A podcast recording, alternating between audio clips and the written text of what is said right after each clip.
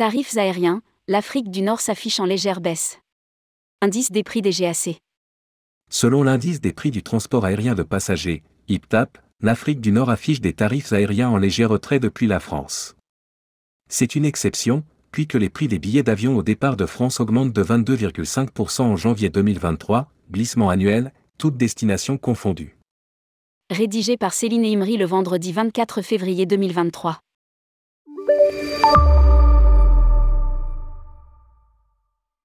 La reprise du trafic en France se poursuit en janvier 2023. Selon l'indicateur mensuel du trafic aérien, tendanciel, et le bulletin statistique du trafic aérien commercial publié par la DGAC, Direction générale de l'aviation civile, la tendance a. Une reprise robuste du trafic observé lors du dernier trimestre 2022 se poursuit en ce début d'année où le trafic correspond à 91,1% de celui constaté en janvier 2019 le trafic intérieur en janvier 2023 atteint 82,7% de 2019.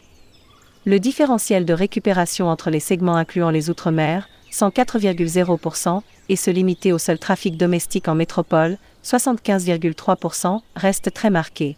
Le trafic international de son côté retrouve 93,4% du niveau de janvier 2019.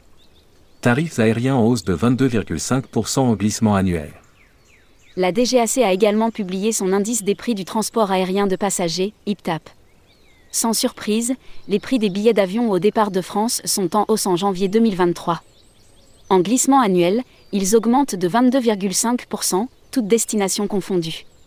Au départ de métropole, les prix augmentent de 23,1% sur le réseau intérieur et de 22% sur le réseau international par rapport à janvier 2022.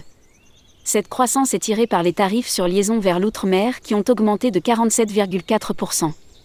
Portés principalement par les destinations antillaises pour toutes les compagnies présentes et toutes classes de passagers confondus. Sur le réseau intramétropolitain, la hausse atteint 13,4%. Long courrier, hausse de prix de 18,9% en moyenne.